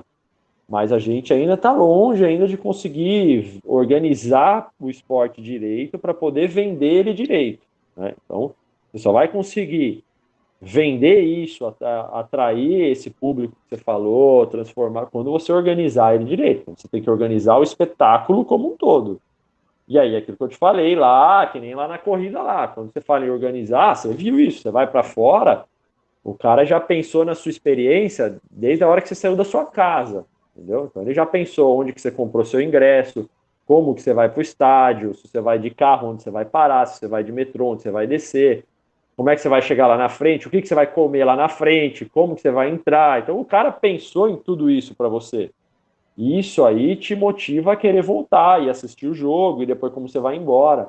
Aqui a gente ainda enxerga o esporte muito muito fragmentado, entendeu? Tanto é que o nosso futebol, que é o maior celeiro de talento do mundo, ninguém nunca teve e acho que dificilmente vai ter tanto jogador que nem aqui, a gente se contenta em vender jogador e não vender o jogo, entendeu? É As pessoas vêm lá de fora e não compram o nosso jogo, eles compram o nosso jogador e levam embora. Quando na verdade é, é até meio óbvio que se você tivesse todos esses jogadores famosos que estão lá fora, aqui dentro, você venderia o campeonato pelo preço que você quisesse e você ia ganhar muito mais dinheiro. Você vem, em vez de você vender o Neymar uma vez, você venderia o jogo do Neymar durante 15 anos da carreira dele. E você ganharia muito mais dinheiro. Só que a gente ainda patina, né, cara? Eu eu acho que é uma das grandes coisas que a gente precisa ajeitar aí, a gestão do esporte. Hoje, a gente já tem, conheço muita gente, grandes amigos aí, que já tem uma capacidade muito grande, já tem um olhar muito mais aberto para isso, então as coisas começam a melhorar. Né? O basquete é uma é um exemplo claro disso. Quando eu jogava, o basquete era sucateado, era jogado às traças, né? No, no meu primeiro campeonato nacional, o campeonato não teve final. Hoje você já tem transmissão de todos os jogos do NBB em alguma plataforma, seja na TV paga, na TV aberta, no Facebook. As coisas estão melhorando. É, tá vindo uma galera boa aí que entende esse lado. Só que não é de uma hora para outra, né, cara? Porque é um fenômeno cultural, é uma coisa da sociedade. Então hoje você vai ter que ensinar o cara que está acostumado a ir lá no estádio de qualquer jeito, você vai ter que ensinar ele que ele tem que pagar um pouco mais, que ele vai receber um pouco mais, que ele vai ter uma experiência melhor e tudo isso aí, não é de uma hora para outra, né, cara? Você leva aí pelo menos uma, acho uma geração aí para você conseguir mudar. Mas nós temos potencial, cara. Nós temos muito potencial para isso aí. Como foi esse lance aí que não teve final o campeonato, Thiago? Como foi isso? Ninguém ganhou? Não teve, cara. Ninguém ganhou, cara. Foi pro, foi pro tapetão lá é, e não teve final, cara, porque um falou que não podia ter torcida atrás do da, da quadra. Coisa besta, sabe, cara? Foi briga. Enfim, cara, não vou nem entrar em detalhe aqui, mas foi foi um campeonato que não teve final e no ano seguinte, o cara que era o maior patrocinador do basquete no Brasil falou assim: ó, beleza, eu não vou patrocinar um campeonato que não tem um campeão. Né? O cara acho que o cara nem exigia que o time dele fosse o campeão. Ele só queria que alguém fosse campeão. E não teve. Então ele falou: ah, tá bom, eu tô tirando meu dinheiro. E saiu fora, e isso aí foi um efeito cascata. O Brasil, e não foi pontual, isso aí era sucateado há muito tempo. O Brasil ficou quatro cinco ciclos olímpicos sem disputar a Olimpíada. Entendeu? Então, o Brasil, no basquete masculino na quadra, ficou 16 anos sem ir para a Olimpíada. Se o esporte não vai para a Olimpíada, quem é que vai patrocinar? Ninguém, né, cara? Então, esquece. Então, isso aí foi, foi horrível. Depois, a coisa de uns 10 anos atrás, começou um movimento diferente, os clubes se juntaram, começou a construir um campeonato um pouco mais forte que ainda passa por problemas econômicos às vezes, mas, pô, já dá um, um show no que era, entendeu? A confederação se profissionalizou cada vez mais, entrou uma gestão melhor, os caras têm mais visão, e isso aí vai melhorando, só que não é do dia para noite, cara, e nem tem como ser, entendeu? E não é só no basquete, é em tudo, né? E no esporte, o Brasil acho que tem um potencial enorme se a gente parar pra pensar, né? Pelo tamanho do Brasil, por tudo isso. Eu acho que poderia ser um cenário muito diferente, talvez, se tivesse um incentivo maior, né? Ah, cara, isso aí é. A gente tem, tem, tem recursos, né? Humanos para ser potência, a gente tem. Eu fui, ó, Ciro, no Congresso Olímpico Brasileiro em 2019, né? Ano passado. E eu escutei da, vamos dizer assim, da ministra do esporte lá, né? não é bem esse o cargo que eles chamam lá, mas é o equivalente a ministro do esporte da Inglaterra, falar assim na frente de todos os brasileiros lá, o dia que vocês se organizarem, o mundo vai morrer de medo de vocês, entendeu? Então ela jogou na nossa cara que assim, ó, o nosso problema é ser desorganizado. Eu não sei se isso é uma coisa boa ou uma coisa ruim. Para mim é uma coisa ruim, né? Porque quer dizer, se, se, se a organização, que é só o que a gente precisa fazer, a gente não faz,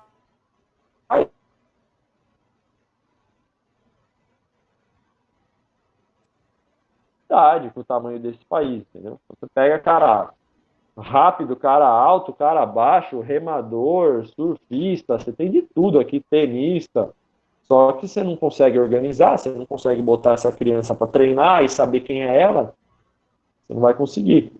A gente tem hoje, né, cara, é, programas, né, na minha parte lá no basquete, dentro da confederação, a gente está instituindo aos poucos programas para organizar isso, entendeu? Que descubra talento lá na base, que acompanha esse cara, que vá levando até chegar num profissional e a gente colher esse fruto.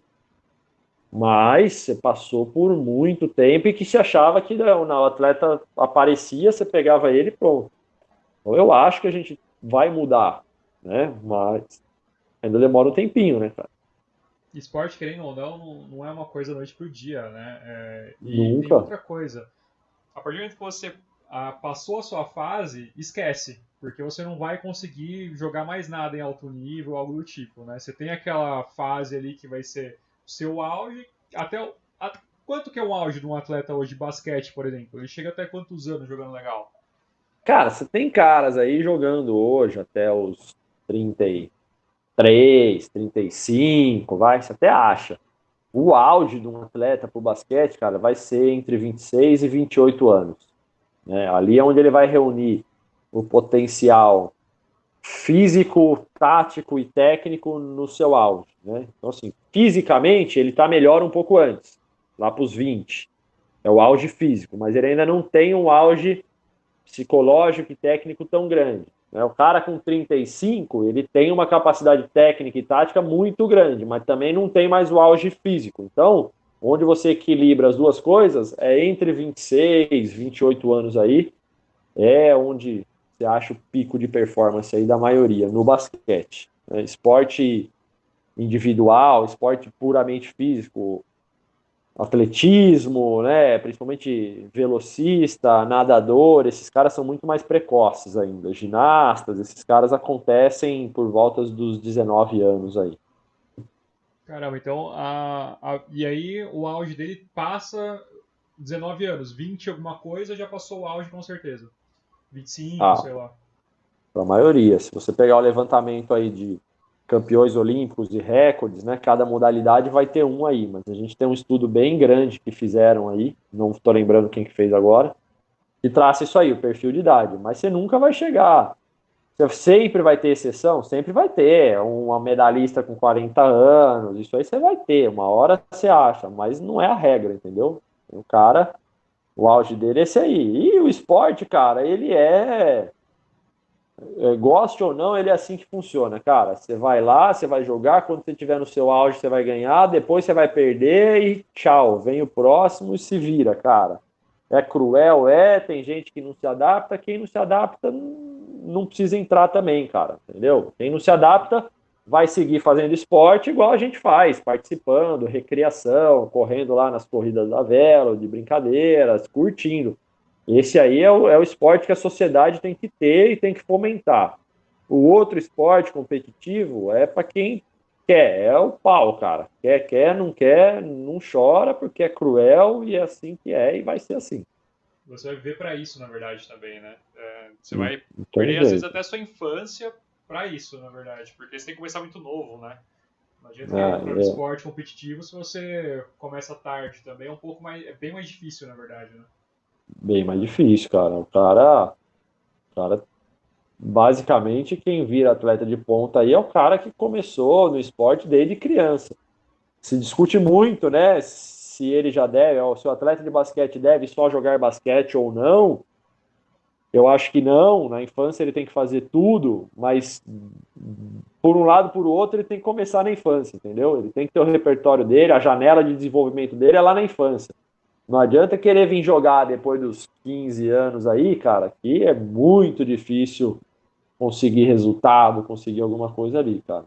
Então é, é cruel. E é isso aí mesmo. Você vai, você vai treinar dos 12 aos 20 para jogar mesmo no pau dos 20 aos 30 e depois acabou, amigão. Vai, Faz outra coisa vai vida. tentar fazer outra coisa, entendeu? E aqui é difícil, cara. É a parte chata e, e ruim do Brasil, porque a gente geralmente só usa os atletas, a gente não dá um programa pós-carreira para ele. Então, enquanto ele está jogando e está no auge, ninguém se preocupa com que se ele vai estudar ou não, se ele vai ter, né, aprender a ter gestão financeira ou não. Então o cara quer espremer esse cara. Enquanto ele está dando resultado, eu espremo ele. Depois que ele acabou, tchau. tchau. Isso aí é grande sacanagem que se fazia e ainda se faz, entendeu? Isso aí, esse para mim é o grande erro. Essa é a minha crítica. Hoje, como um todo, né? É, hoje o Comitê Olímpico tem alguns programas de transição, de carreira de atleta, que é muito legal mas ainda é muito difícil porque o cara que é, que é atleta de elite, ele ainda tem dificuldades grandes para se manter estudando, entendeu? O modelo de esporte nosso, ele é, ele é clubístico, você tem que levar o cara para dentro do clube. O modelo americano, ele é escolar. Então o cara, se ele não tiver na universidade, ele não joga, não tem aonde ele jogar, entendeu? Não existe campeonato de clube. Ou é a faculdade A contra a faculdade B, ou não é. Então, se você quiser jogar basquete, você tem que jogar até a faculdade. Pelo menos até o segundo ano ali, né? Dois anos, um ano. Você tem que estar na faculdade.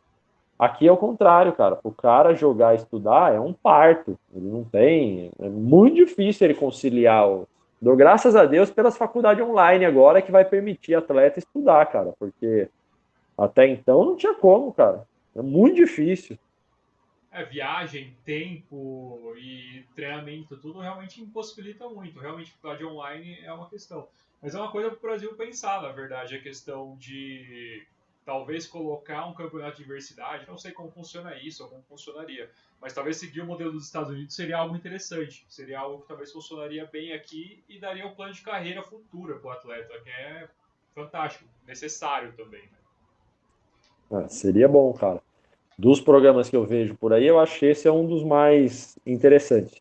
Só que é, é a realidade deles, não é a nossa realidade, né, cara? A realidade. Ah é, é impossível você importar a realidade de um país para o outro, cara, porque para acontecer isso, você tem que mexer em todo o seu sistema de ensino, entendeu? Você tem que ter, basicamente, você tem que ter faculdade para todo mundo, você tem que ter escola integral para todo mundo, e então a gente não pode ficar nessa utopia. Eu acho que a gente tem que achar um modelo que seja mais aplicável à nossa realidade. Então, o que, que é? Você ter realmente ah, sei lá, o time que é profissional ou que é categoria de base, obrigatoriamente ele tem que ter um convênio com uma faculdade, seja via patrocínio ou não, que esse atleta esteja inserido, entendeu? É, proibir o cara e fiscalizar que ele não pode treinar à noite, então só pode ter jogo, sei lá, de final de semana, algum jeito você tem que encaixar para meio que obrigar esse cara a estudar. Eu acho que aí seria um caminho. Se não obrigar, pelo menos dar condição para ele fazer as, as coisas, entendeu? Porque senão não dá, cara. Senão vai ficar difícil. A gente falou, né? A vida do atleta é muito curta, na verdade. Então, é muito curta. É, é, importante demais. Tiago, a gente está chegando curta. a uma hora e meia aqui, um pouco mais. Acho que a gente falou bastante, tem bastante conteúdo. Não sei se você queria falar alguma coisa importante aí sobre basquete, talvez, sobre corrida de rua. Pô, cara, é esse papo aí é o que eu gosto de fazer, né, Ciro? O que eu falei para você. É, eu acho que é, quando eu falo assim alguma coisa, cara, eu não sou de ficar dando muitas mensagens pra galera, mas você encontrar alguma coisa na vida que você gosta de fazer como eu encontrei, segue, cara, né? Porque eu ficaria falando disso aqui a vida inteira, porque é o que eu gosto, falar do, do basquete, da corrida, as coisas que foram levando, que foram tomando outras proporções, né? O lado é, empresa da coisa que virou, puta, tudo isso para mim é divertido, cara, acima de tudo, porque é o que eu gosto. Então, quando eu vou falar para alguém, eu acho que você tem que encontrar o que você gosta e botar energia, cara. Esquece se isso te dá dinheiro ou não te dá, se isso. Uma hora você descobre um jeito, entendeu? Vai atrás do que você gosta, cara. Porque eu ficaria aqui com você, puta, trocando ideia em um tempão, cara. Se quiser ficar, a gente tem até as oito aí, tô tranquilo. Pô, mas é, é, gostoso. Acho que, que a gente fazer o que gosta é bem importante. É o que você falou mesmo. Muitas vezes tem coisas que são mais importantes que o dinheiro, na verdade, né? Tem coisas que te dá um prazer emocional muito maior do que se você estiver ganhando dinheiro, assim como tem coisas que você ganha muita grana, mas faz infeliz você vive infeliz, vive estressado com, com o trabalho, muitas vezes, sei lá, você trabalha em alguma empresa, instituição financeira aí que o estresse é muito grande, você ganha uma puta grana, mas vive infeliz, vive precisando de tomar remédio, precisando de alguma outra coisa. E quando a gente faz o que a gente gosta, na verdade, eu acho que a gente tem uma qualidade de vida muito melhor, que é o que é importante. Igual a questão dos atletas. É, se vive a parte atleta profissional até uma certa idade. Depois disso, já muda totalmente a sua vida. E aí você tem que gostar de fazer alguma coisa que, que vai te dar prazer, porque dinheiro você ganhou lá atrás. Muitas vezes ganhou sofrendo, muitas vezes você fez só o que gosta e para isso já foi incrível. Então acho que essa relação de vida, dinheiro e prazer é muito importante você saber de, diferenciar certinho e seguir aquilo que você gosta, talvez é mais importante que ganhar dinheiro. Ah, cara, sem dúvida. É, privilégio, né, Ciro? É isso que eu falei para você. É você acordar e, e, gostar do que você vai fazer, entendeu? Não ser um fardo para você. E tudo que eu faço é assim, cara. Esse lance da fazer atividade física, do, pô, você vai fazer o que você gosta, cara. Você vai, vai curtir. É, falar sobre isso. É, é o que eu te falei. Mesmo esse lado do esporte, ainda tem muita coisa que eu quero fazer, cara. Não é? Mas muita coisa mesmo, que eu acho agora eu estou tendo oportunidade, né? Acertei outras áreas da vida, então eu quero partir para esse lado gestão da coisa, tentar organizar um pouco mais, ajudar aí o, o, o Brasil, né? Como, como entidade mesmo, fazer o esporte ser alguma coisa que transforme a sociedade. Então, eu acho que meu futuro segue aí, então, mas é assim, é porque eu gosto também, cara. Então, é uma coisa que eu vou atrás agora, vou curtir, e as pessoas têm que, têm que correr, cara. Não tem, não tem jeito, né? Siga os, os bons hábitos aí, vão te levar a um lugar bom, cara. Não tem, não tem jeito, entendeu? Se fizer o que você gosta, do jeito certo, uma hora dá certo, cara. Não foge muito disso, não, cara. E leva tempo, na verdade, né? Muitas vezes as pessoas não, não pensam muito nisso. Pra você ser bom em alguma coisa, aquele lance das 10 mil horas eu, eu, eu acredito um pouco, sabe? Você só é bom em alguma coisa se você praticou no mínimo 10 mil horas daquilo. Muita gente acha que o, o sucesso ou o, alguma fama, alguma coisa, ou na verdade você ser bom em algo, é da noite pro dia. Na verdade, não, leva um certo tempo, você tem que aprender bastante antes disso, né? E, ah. e, a trajetória é legal também de você, de você seguir. A pessoa só vê a pessoa quando, pô, igual, vamos falar um pouco do Thiago. O Thiago hoje está com um estúdio legal, organizando corrida, treinando a seleção aí, a preparação física e tudo mais, mas nada aconteceu tão rápido, na verdade. Tem uma trajetória muito grande de faculdade, de estudo, de empenho, suor mesmo para chegar até aí, né? É, Cira, por aí. E uma coisa, cara, que, que eu acho que é assim, ó, Ciro, você tem que começar, cara. A gente, as pessoas, né? Eu também me incluo nessa, a gente muitas vezes a gente espera o ideal. Então, assim, você, pensa assim, ó, só vou começar a fazer corrida se eu já for, for, for organizar São Silvestre, entendeu? E aí eu vou ficar esperando a vida inteira para organizar São Silvestre e eu nunca vou fazer. Então, cara, esse primeiro passo é fundamental e é onde é mais complicado, cara. É você botar o pé no escuro ali. Só que se você não for, se você não começar, cara, as coisas não vêm. Eu falo pra galera, as coisas acontecem na rua, assim, sabe? Quando você, quando você sai de casa, as coisas vão acontecendo. Você vai, você vai indo, você vai indo, você vai conhecendo, você vai. Então, cara, se você não der o, o primeiro passo, você, você não chega, cara. Não quer dizer que vai ser fácil, não quer dizer que todo passo que você der vai dar resultado, mas, cara, tem que sair do lugar, cara. Eu tenho, tenho pavor de ficar no ficar acomodado, cara. Isso aí para mim é, é, é a morte, cara. As coisas vão, vão aparecendo e realmente, cara, não é de uma hora para outra, entendeu? E esse é exemplo, você falou na aí. verdade, é uma coisa que é legal do Thiago isso, na verdade. Se você for para pensar, tudo que aconteceu, sua vida, pelo menos a parte que eu te conheço, a parte de organização de corrida tudo mais, eu te conheci um, quando eu estava com a ideia de organizar corrida.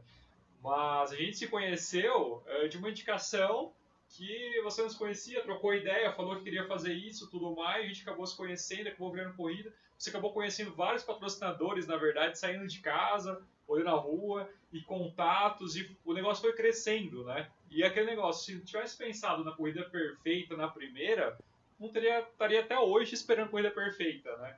É, é o que não. eu estou fazendo aqui mais ou menos também. É, começar o negócio. Lógico, o primeiro não foi é, tão perfeito tecnicamente, mas está melhorando. E aos poucos a gente vai atingindo alguma coisa, né? Eu acho que essa parte de começar, fazer e sair para correr atrás é o mais importante de tudo. Mas é, Ciro, é, é bem isso mesmo, cara. Se você não começar isso, não tem jeito, entendeu? Você quer o quê? Daqui a pouco você o, podcast de, de, mais audiência, um dia ele começou, entendeu? É eu te falei, ó. A São Silvestre, com certeza, um dia teve uma edição com 100 pessoas, cara. E uma hora deu certo. Muitas outras também não deram no caminho. E vambora, cara. Quando, ó, quando eu entrei para a seleção, cara, um dia chegou um e-mail para mim de um curso que ia abrir no Rio de Janeiro. Pô, era um puta de um trampo. Sair daqui e até lá. Cara, sem garantia nenhuma era uma prova, puta prova difícil, de análise de currículo, um monte de gente melhor que eu, eu, eu me candidatei. Entrei lá, fui indo, fui conhecendo gente, não sei o quê, pô, cheguei num lugar legal pra caramba, que eu gosto pra caramba de trabalhar. A corrida, a mesma coisa, aquilo que eu te falei, a primeira foi um, tinha tudo para não fazer, inclusive um monte de gente falando, pô, não vai, não faz, sabe, tipo, você tá acomodado, mas cara, Sai, sai de casa, cara. Faz isso, entendeu? Pô, ainda mais agora, né, Ciro? Que a gente tem meios tecnológicos, inclusive, para te ajudar a fazer as coisas. Tipo isso, ó. Você pode começar um, um podcast sem investir milhões, né? Sem, sem correr o risco de tomar um, um, tombo, né, cara? Então, por que não fazer, cara? Vai e faz, cara. Pô, bota energia, vai atrás, dá um jeito, cara. Daqui a pouco o negócio vira. É, é complicado você ver um monte de gente. Eu tenho uma coisa que eu falo aqui, que, que tem gente que para cada solução que você dá, ela aparece com 10 problemas. É, tem. Muito. Né? Então, isso vai ter mesmo, cara. Para cada solução que eu proponho, vai ter 10 problemas diferentes. Se você ficar pensando nos problemas que pode acontecer, você pode pensar, vou começar o um podcast, mas pode cair a internet, pode ser que ninguém assista, pode ser que o convidado fale besteira, pode. Ah, pode, claro que pode. Também pode ser que aconteça as coisas boas, né? Bom, às vezes, né? Claro. Às vezes dá certo, às vezes dá certo, né, cara? Tudo Tem acontece, jeito, na verdade, né? Tudo acontece. Coisas boas e coisas ruins. Mas uma coisa legal, eu tava olhando os comentários aqui, a, a Cintia falou que dedicação em todas as áreas da vida, tipo, é tudo. Realmente, a dedicação é importante. Quando você se dedica, você vai ter um monte de problema. Você vai ter dificuldade, é, perrengue, é, você vai investir dinheiro, vai perder dinheiro, mas uma hora o negócio vai dar certo. Só que se você não se dedicar àquilo, você nunca vai saber se vai chegar a esse ponto de dar certo, né? Exato, cara. Pô, sabe, é. Pra mim, cara, eu até brinco com a, com a galera em casa aí, eles me enchem o saco. Mas, cara, é, é aquela história. Eu, eu nunca vi uma propaganda de algo de algo legal na televisão. Né? O que quer dizer isso aí? Se você vê na televisão, nem te oferecer coisa boa, os caras não vão te oferecer, né? Quem, quem faz propaganda na TV lá?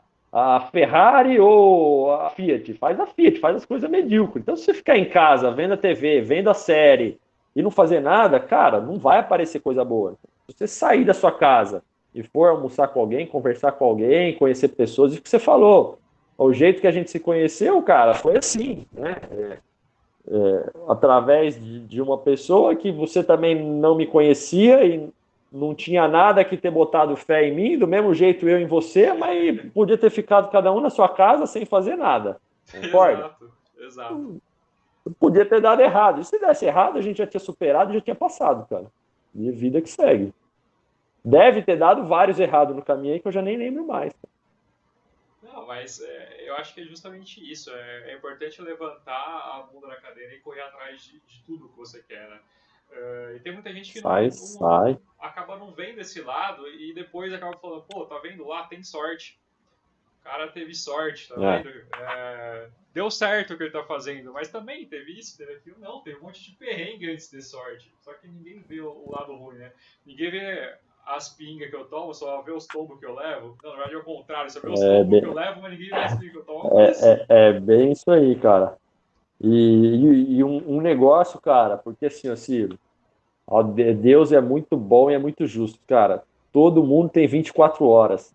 Ponto. Isso aí, cara, não, não tem mais para um, menos para outro, entendeu?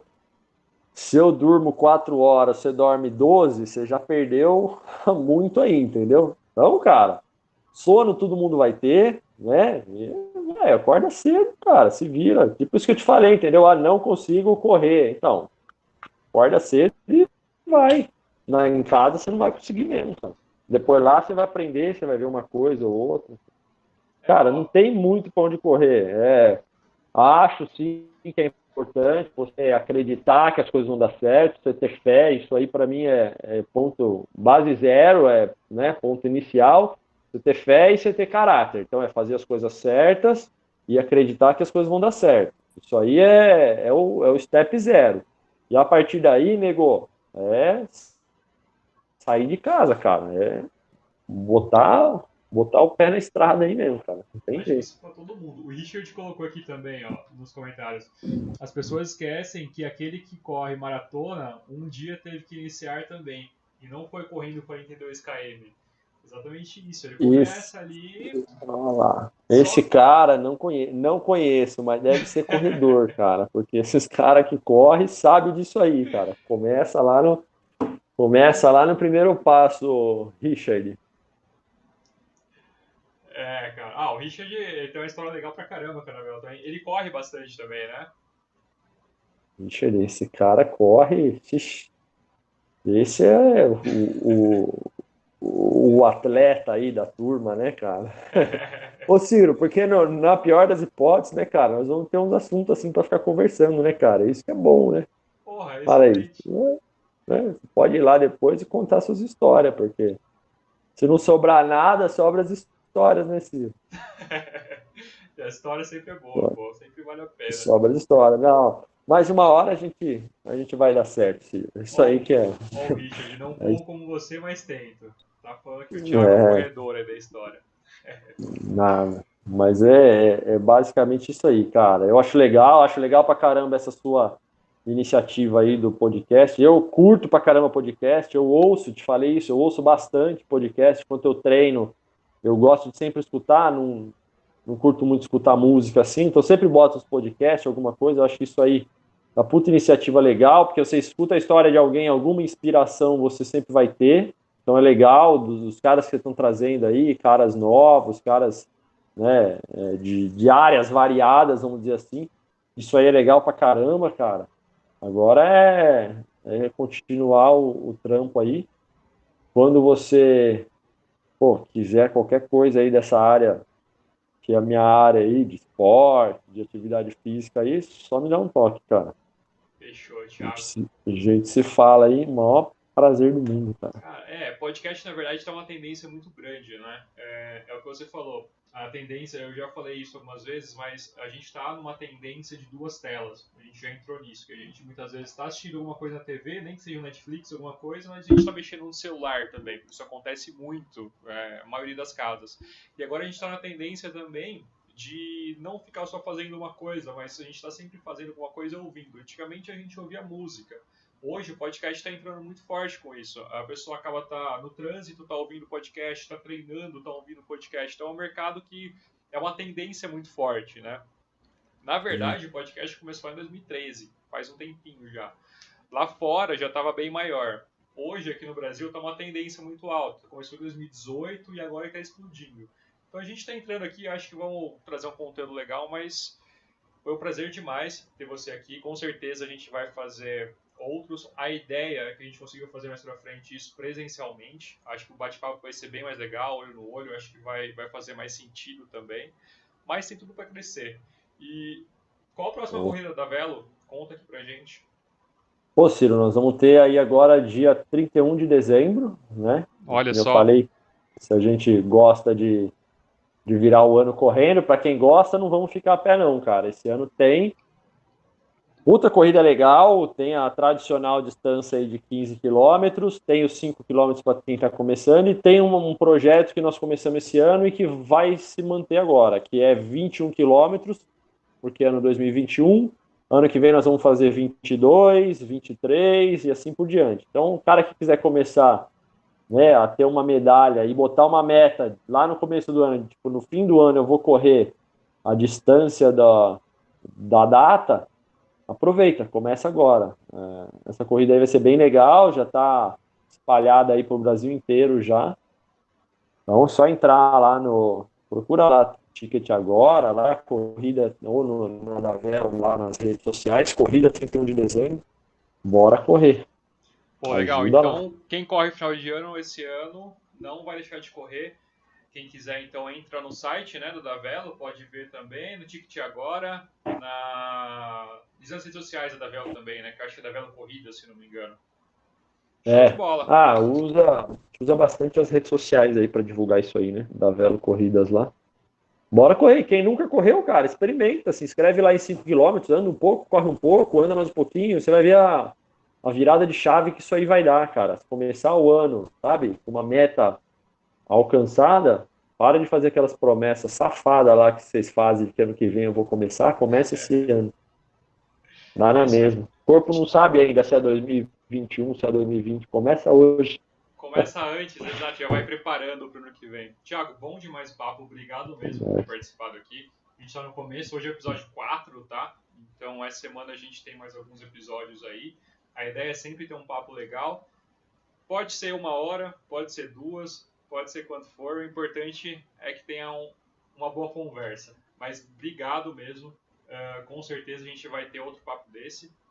E até a próxima, Thiago. Obrigadão.